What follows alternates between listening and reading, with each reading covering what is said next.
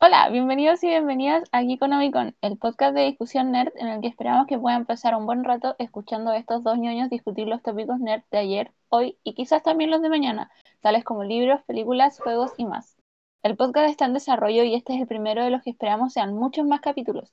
En esta ocasión compararemos las obras de dos grandes creadores de mundos, J.R.R. Tolkien y George R.R. Martin. Mi nombre es Luna. Y yo soy Eduardo. Y esto es Geekonomicon.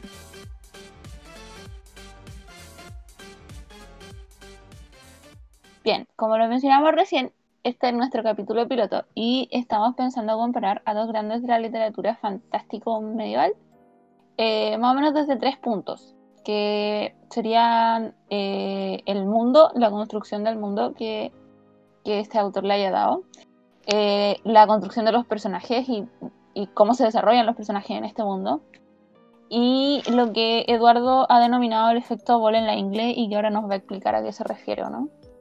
Eh, no, la verdad es que no. Bueno, sí, en, verdad sí, el, el, efecto bola en la ingle es como el, básicamente el capítulo de Los Simpsons, pero en el que Mero tiene que elegir entre el video del pelotazo o el, o el video de su amigo Barney, escogiendo la bola en la ingle, porque es la bola en la ingle. Lo, lo que nosotros vamos a tratar de reflejar con esto es qué tan buena impresión, qué tan buena primera impresión da cada obra, independiente de su calidad. No, no. No es como que saliendo uno mejor en la bola en la ingle va a ser mejor que el otro, necesariamente.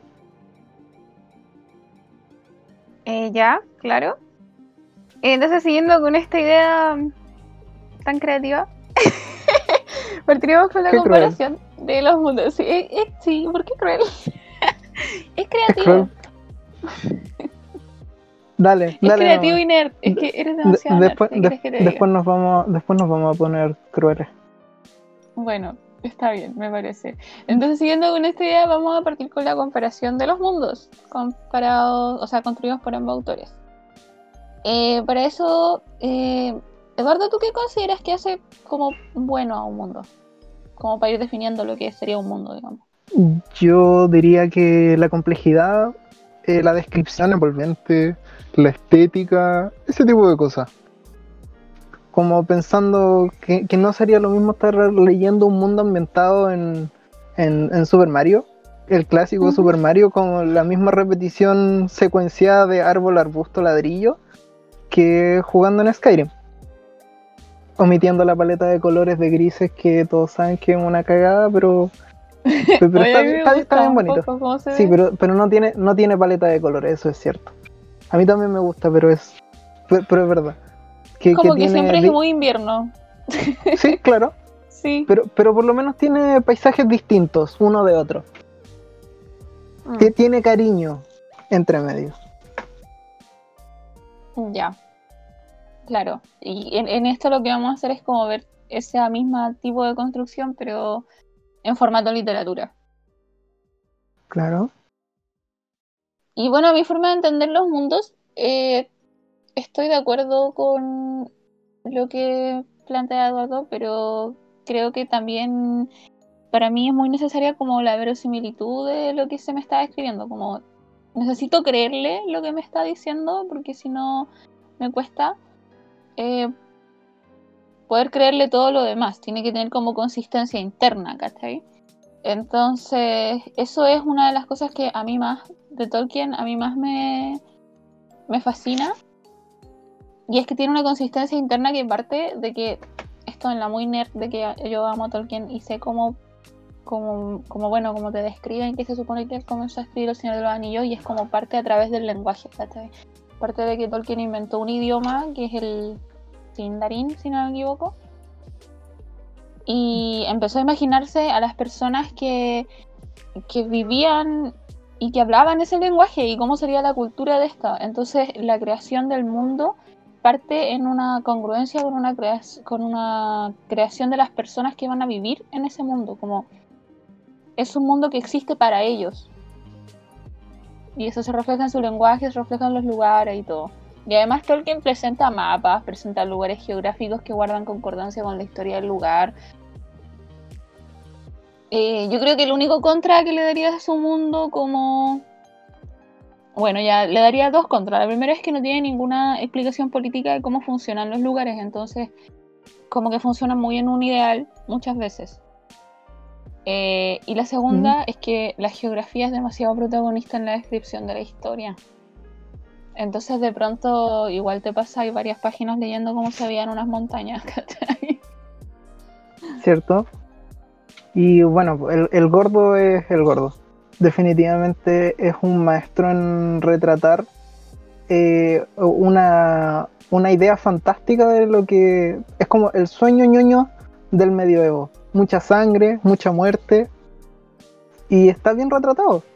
Llega Martin y te empieza a contar una historia sobre reino y gente en guerra, traición, ambientada en este mundo que apenas tiene agua bebestible y, básicamente te lo voy creyendo. Él, no te está contando nada que, por lo menos la primera parte de lo que te cuenta, no te cuenta nada que sea imposible de creer. El mundo es lógico, no se saca, eh, no sé, criaturas de la nada o... ¿Cómo decirlo? Eh, eh, eso, que estoy bien. ya, porque estoy bien. No, es que el, viejo es sólido. Lo que, está, lo que está escribiendo tiene lógica y se adecua más o menos a un sentido de realidad más o menos cercano al de nosotros. ¿Se entiende? Sí, sí, sí es como el medioevo, pero como que como el medioevo que uno leyó en los libros de historia, igual. claro. he visto en películas, no sé qué, pero con pero con dragones, y desnudos, muchos desnudos. Ya, sí, sí, pero la gente, la, gente tira. Es realista. Sí, es verdad, sí, es realista. No era una crítica ya. sí, no como en otros lugares donde pareciera que la gente nace por generación espontánea. ya, sí, Tolkien evita el tema. Pero en las cartas, en las cartas, ya yo sé que, yo sé que esto, que la gente lea las cartas de Tolkien es porque eres una persona que está un poco obsesionada con Tolkien en verdad, no, porque no tiene nada que ver con la obra como tal. Pero en las cartas eh, él explica que las criaturas en la Tierra Media se reproducen y nacen de la misma forma que se reproducen y nacen los seres humanos. Pero por favor no hablemos Los orcos tiran entre ellos. Pero Solo que él no lo escribe. Por favor, no hablemos de eso. Era demasiado católico. Martin es un gringo. Punto en contra inmediatamente. Nada contra los católicos, pero punto en contra inmediato. Pero igual eso es importante, como el contexto del autor igual se empieza a reflejar un poco en su mundo. Sí, pero pero guateó. Lo hizo guatear eso. Oye, ¿y contras del mundo de Martín? Porque puro que dijiste cosas buenas. Eh, sí, pero no te los voy a decir. Bueno, en verdad sí. Que el mundo, el mundo es bastante eh, monótono a ratos. Le pasa, le pasa un poco lo que Skyrim, que después de pasearte una tres o cuatro horas por el mundo, como que te empieza a aparecer a cada rato lo mismo.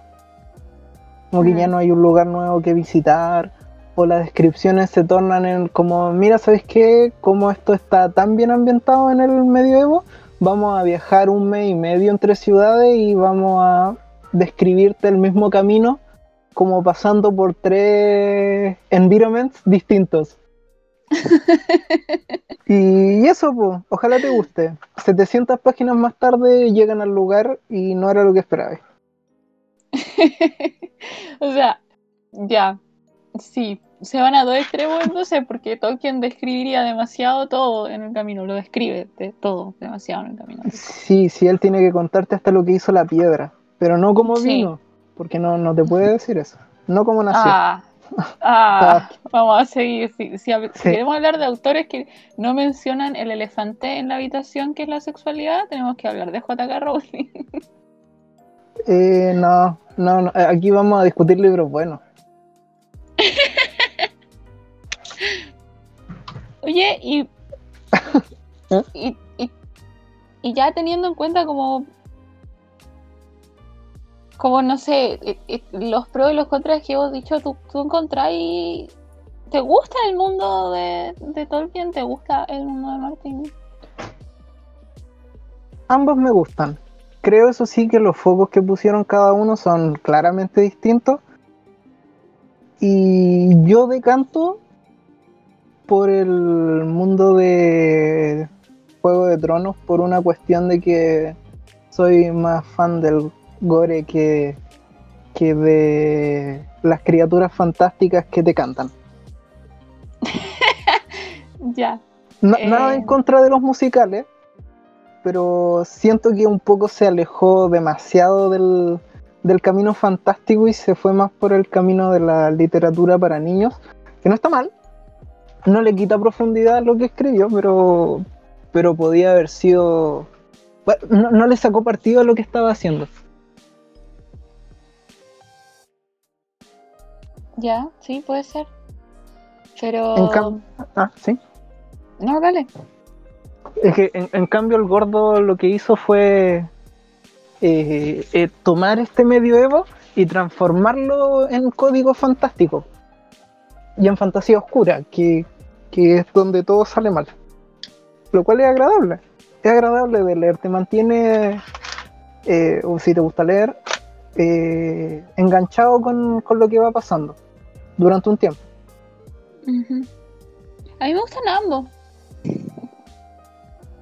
Eh, me pasa que, claro, ambos tienen como esta, esto de estar escribiendo una historia fantástica con aventuras y viaje del héroe en un mundo medieval. Entonces, tienen un, punto de comparación, ¿no?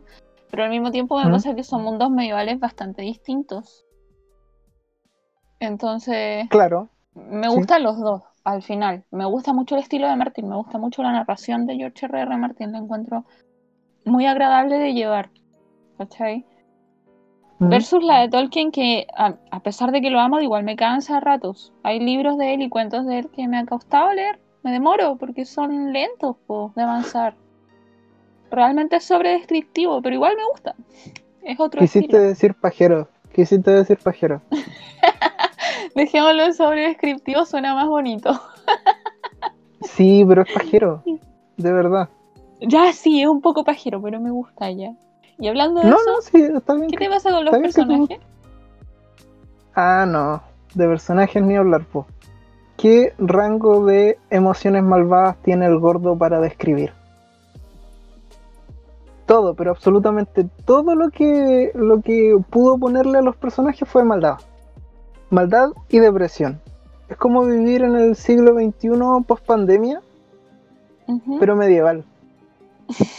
Entonces, un, poco como que a, la gente edgy igual le pasa, a mí me pasa constantemente que te empezáis a sentir identificado con el, con el Sasuke de la, de la narración, que en este caso, es, eh, para tomar un ejemplo, es Juanito Nieves. Como que se sienta en un rincón, se peina con, se tapa un ojo con su pelo, ¿cachai? Cosas como esas, que, igual son agradables, pese a que son un estereotipo muy repetido en, en, en, todo tipo de, de, de historias. Es agradable de ir leyendo. Y sus personajes malos son malos de verdad, los buenos, no, hay buenos. Y, y. Nadie es, bueno. verdad, si, no, no, hay héroes en este en, Juego de Tronos, no hay héroes, eso no existe. Y los inteligentes son inteligentes de verdad. Y lo, más agradable de todo es que todos tienen como secretitos que se van, que van apareciendo, que son, hacen más jugoso el, el desarrollo del personaje. Entonces no, no te, algunos personajes puede que te aburran, otros te van a tener enganchado hasta que los mate, porque siempre muere alguien. Pero, pero logra, logra su cometido con los personajes. Son personajes que uno quiere y se mueren. ¿Qué más le puedes pedir a un personaje de libro? De Martín. Eh, a mí igual me gustan los personajes en Martin. Lo que más me gusta además de todo lo que dijiste, que estoy de acuerdo, em, es que tienen buenos arcos de personaje. Son personas que se ven afectadas por las cosas que les suceden. Son personas al final. Hay una entrevista de Martin donde le preguntan por qué hace tan buenos personajes femeninos y él dice, bueno, porque, porque las mujeres son personas, ¿cachai? Entonces, ¿por qué, va, ¿por qué van a tener como que entrar en un estereotipo si son personas y pueden tener los mismos deseos oscuros que cualquier otro? Em, claro, claro, una, vez más deshaciendo, una vez más deshaciéndose del, del estereotipo como cristiano, de la concepción del actuar de las personas, en general. Claro, claro, sí, sí, a mí me gusta mucho eso, eso de, de Martín y me gusta que los personajes se ven afectados por las cosas que les pasan, sobre todo eso. Y van mm. teniendo arcos, arcos positivos de evoluciones positivas o de evoluciones negativas. Hay personajes que se van a la superchucha, hay otros personajes que cambian radicalmente, hay otros que crecen, hay otros que siguen pegados repitiendo las mismas cosas, como, como las personas, me gustaba mucho eso de él. Creo que retrata muy bien el espíritu humano. Por eso también se, vuelve, tanto más verosímil el mundo, a pesar de que tenga, pueda tener incongruencias de construcción, no sé, de los lugares, de la historia, pero se vuelve tan verosímil al ser personajes que son realmente una persona que podía encontrarte, bueno. Claro. Sí, oh, y también no, podemos dejar de nombrar los personajes de Tolkien, que ellos sí definitivamente son eh, la, la, funciona la expresión máxima de héroes en, toda, en, en, todo el sentido de la palabra. No hay nadie más héroe que un héroe de Tolkien. Y pareciera que noble, desde la nobleza, sí, pues, también. Le encanta jugar con noble a Tolkien. Pero. Sí, porque en inglés. Ulala. pero sus personajes son bastante buenos. Tiene. Tiene. Están bien definidos. No podemos negar que los buenos sí son buenos y los malos sí son malos. Y no, no tenéis dónde perderte. Ah, a mí me gustan todos los personajes de Tolkien. Los, los, encuentro muy queribles. Justamente lo que tú dices de que son como indiscutiblemente héroes, es que son nobles. Los personajes, Tolkien retrata la bondad como, como un poder. No lo dice explícitamente, pero se hace evidente. Las personas más poderosas son en general los que son más buenos. Y los que son más poderosos hacia lo negativo son los que son más malos. Es súper maniqueísta la, la, idea. O son muy buenos o son muy malos. Pero un poco en defensa de él, que sea así de maniqueísta permite que la historia se mueva y funcione. Esta es como una norma que permite que ese mundo funcione. Si no existiera ese maniqueísmo en el Señor de los Anillos, la historia no funciona, se cae. es necesario ese tipo de maniqueísmo para que la wea se mueva pero así como eso es su fuerte, también es su, es su debilidad. Porque los elfos son de cierto modo, los enanos son de cierto modo, los, los medianos, oh fuck, no se llaman medianos acá, espera. Los hobbits, perdón. Los hobbits son, son, son de cierto modo y, y no hay opción a ser distintos incluso es condenado, pues tomando en cuenta lo que le pasa al, a, Bilbo en, en, en, la, en el libro anterior, que sería... El Hobbit. El Hobbit, perdón. Yo en el Hobbit, en el Hobbit sé que nadie quiere mucho a Bilbo porque sale de aventuras con su equipo de enanos aprovechadores y el mago que no hace nada. Claro, sí. Salvo dar consejos que consejos crípticos y tener la suerte de Dios de parte de, sí mismo. Deja de odiar a Gandalf. Tú tienes algo personal con Gandalf. Es que no tiene que ver aquí con la calidad del personaje, tiene algo personal con Gandalf. no, pero es que su personaje, está, estaba bien. Si murió, murió, bacán. Está bien, te duele, está bien, pero revivirlo así después de farmearse toda la experiencia del Balrog Sé que tú estás de acuerdo con Martin cuando dijo que Gandalf debería haberse quedado muerto. Gandalf nunca debió vivir más allá de lo que había vivido ya. Ya era una suerte que estuviera vivo después de todas las cosas que le pasaron. Sobre todo. Gandalf es un ángel, po. Ya, sí, pues, pero. pero es un, es un ángel bastante extraño, como que a rato es. Se, las, las, leyendas de mil años hablan de él, y en otro rato él eh, solo puede hacer llamitas porque es como para lo que le da la magia. Entonces, igual como que no, no, no. Y después revive. Y con un poder, con un power up. Ya no soy gris, ahora soy blanco. Sí, po. Eh, pucha, va a sonar muy como que lo estoy defendiendo, pero, pero tiene que ver con el tipo de construcción de mundo. Eh, Tolkien es muy católico y, y, como te decía antes, dejan ver esto en su obra. Yo no sé si Martin deja ver tanto de su, de su crianza en su obra como sí lo hace Tolkien, que prácticamente o sea, quizás lo, eh, lo criaron en una favela o en medio del desierto porque alguna, algo malo le pasó en su infancia para que haya escrito eso. Pero, es, pero es gringo, igual puede tener como influencia de la violencia de la sociedad norteamericana, ¿cachai? En, en su gusto por el gore, porque no es la primera obra en la que, en la que mete ese nivel de gore intenso. Eh, yo leí otro libro de él en el que las muertes las describía muy bien, Los viajes de Tuff, que como novela no es buena, ¿cachai? Pero las muertes tienen, tienen unas descripciones de muertes increíbles. Describe muy bien cómo se puede asesinar a alguien, entonces... yo pienso igual porque puede tener que ver con la cantidad de influencia de la violencia de la sociedad gringa en su crianza, ¿o no? Cuando los gringos jamás han tenido problemas de violencia. Ah, no, pues sí. No. Pero toda la escuela, las guerras, todas esas cosas son todo eso es un montaje. es un montaje. Aprovechando la, contingencia, es un. Es un montaje la wea. Oye, dijimos que no nos íbamos a meter en política, así que. Eh, hoy, hoy. Hoy, hoy, en este sí, pero eso, eso lo dijimos ayer y hoy, hoy ya se acabó. Es otro día. Eh. Ya, po.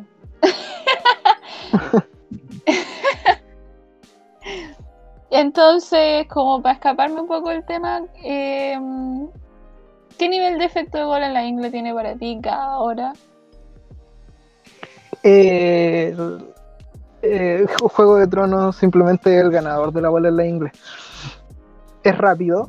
El primer libro, por lo menos, es súper rápido te tiene al borde del, asiento constantemente, te cuenta cosas interesantes y tiene un buen ritmo. Y es lo que necesita para hacerte comprar por lo menos dos libros. Porque a mí particularmente el segundo libro no me gustó tanto, lo encontré lento. Como castigosos, perdió el, el, ritmo que llevaba, el buen ritmo que llevaba en el primer libro, que vuelve a retomar al final, que tiene un buen un buen cliffhanger al final del segundo libro para mantenerte leyendo el tercero para, para así como tentarte porque quizás te aburriste a mitad de camino y ya no lo leíste. Pero el, primero funciona perfecto. Es volarle inglés completamente. Lo es lo lees un poquito y quedas enganchado.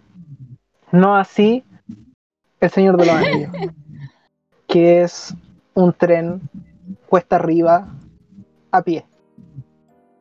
Imposible de cargar si te pajean las descripciones, las, descripciones reiterativas y los viajes eternos. es una cruzada, es casi tomar Jerusalén, leer los, los, primeros, el, el primer título del Señor de los Anillos incluso los anteriores, el, el Hobbit, que se supone que es un libro para niños, es súper lento. Si yo hubiera sido el niño de esa época que tenía que leer eso, hubiera preferido mirar el fuego. Muy lento. Para mi gusto. Para mi gusto. Ya, yo creo que este es el momento de que tú admitas que no te gusta Tolkien. No, a mí sí me gusta, lo encuentro súper bueno. No, me encantan las descripciones. Te gusta pero, pero, pero hubiera preferido mirar el fuego que leer el libro. No, no, pero, pero es que es con sentido común. Estoy pensándolo con sentido de lector. Si no eres un lector acostumbrado al, al a la descripción eh, detallada de cada cosa, te va a aburrir un kilo. Es lo que me pasó con, El Resplandor también. Y soy amante de la obra de King, pero El Resplandor es difícil de leer. Son hojas y hojas de descripción de el arbusto. Entonces, claro, te, si no tenías eh, training en, esta, en, la lectura, vaya a empezarlo y, vaya a cuestionarte siete veces antes de llegar a la mitad del libro si era realmente eh, tan bueno como decían que era. Que lo es. Pero es súper pesado de leer. Sí, estoy de acuerdo. Y también estoy de acuerdo con el efecto bola en la ingle. Yo yo me enganché muy rápido con Martin. Eh, tomé el libro porque había visto que la serie estaba así como muy famosa y leí el primero en una semana. No. Es totalmente efecto bola en la ingle. Me encanta cómo escribe. A mí en general me gustaron todos los libros. Eh, creo que el que menos me gustó fue el quinto, el último. Porque como sabrán es una mm. saga que, no está concluida. Ahí está inconclusa desde el 2011, si no me equivoco, que salió el último. Y Martín no ha dado ni luces de que vaya a sacar Vientos de Invierno todavía. Pero a mí solo me aburrió un poco el, quinto libro porque me pareció que empezó mucho a usar el recurso de, escribir personajes para después, después matarlos. Como, como hay que llenar más páginas, así que voy a levantar un par de caminatas con un par de personajes que en realidad no, no van a tener ningún peso para la historia para poder matarlos más adelante nomás. ¿cachai?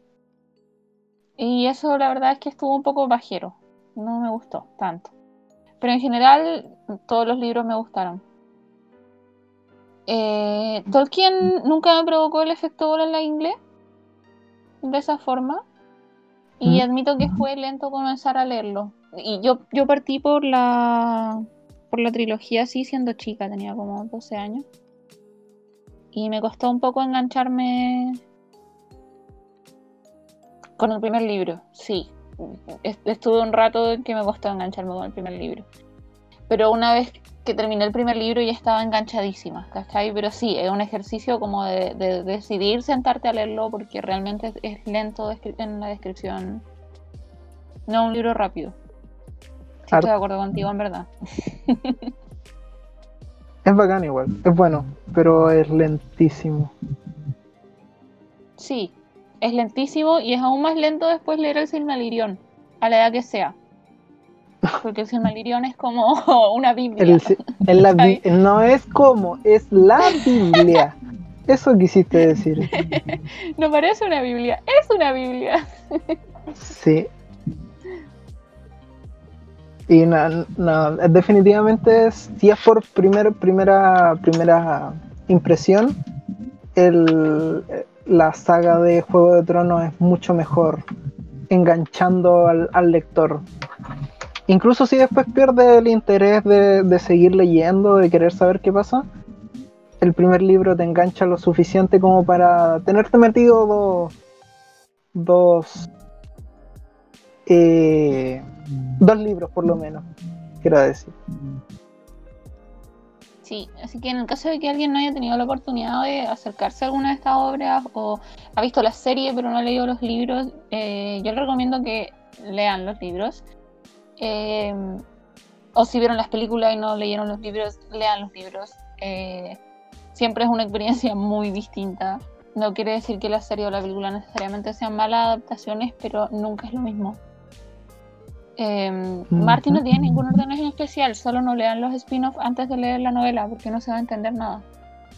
Y si necesitan como un orden ya post tercer libro, serían los que están sugeridos en internet, pues que cuestión de googlear eh, cómo leer el, libro 4 y 5, si mal no recuerdo. Sí, sí y está, todo en, como juntos. en foros. claro. Hay quienes sugieren leerlo al mismo tiempo, entonces hay un orden de los capítulos que anda por internet. Revísenlo, porque el libro 4 y 5 por separado son, se hacen más fome, es mejor leerlos con ese. Yo, yo lo, dejé parado a mitad de camino porque, porque pandemia, pero lo estaba leyendo con la sugerencia y es bastante agradable de leer. No he intentado leerlo, eso sí, eh, por separado. ¿Por separado? Yo los leí por separado. yo los leí por separado y me arrepentí. sí, me arrepentí sobre todo en el 5, que, que, se pone mucho más pajero, mejor mezclenlo. Eh, eh, de hecho, Martin quería que fuera uno, pues se lo separaron en la editorial. Y eh, para Tolkien mi orden sugerido siempre va a ser partir por el Hobbit, luego abordar la trilogía y finalmente abordar el Silmarillion si es que son muy fanáticos y les gustaron mucho ambos anteriores. Porque el Silmarillion ni siquiera es una novela, es, realmente una Biblia. Entonces, mm. solo para ultra fanáticos abordaría el Silmarillion. Si no, bueno, quedan muchas ediciones de cuentos inconclusos y las, todas las ediciones de la historia de la Tierra Media que siempre son una delicia de mirar en el orden que sea. ¿Cierto?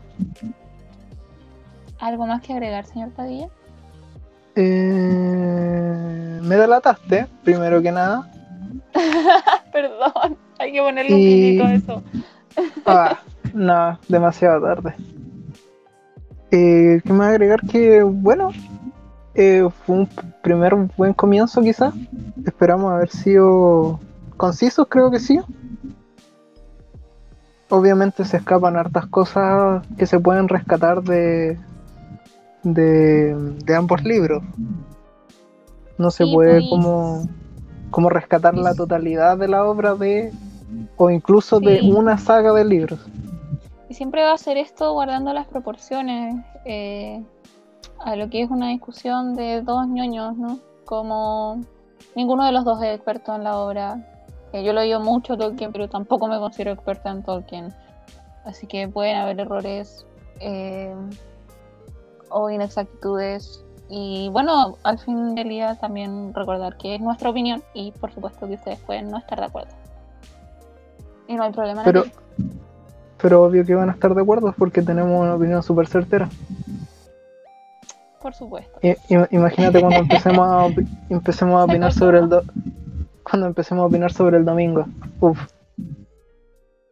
Eh, bueno, eso es todo por hoy. Los invitamos a que el domingo eh, vayan a votar o no vayan a votar. Es su decisión. Pásenlo bacán. Eh, esperamos que les haya gustado, que les haya divertido escucharnos. tanto como nosotros nos divirtió grabar este podcast. Abrazos nerd para todos y ahí nos hablemos. Bye.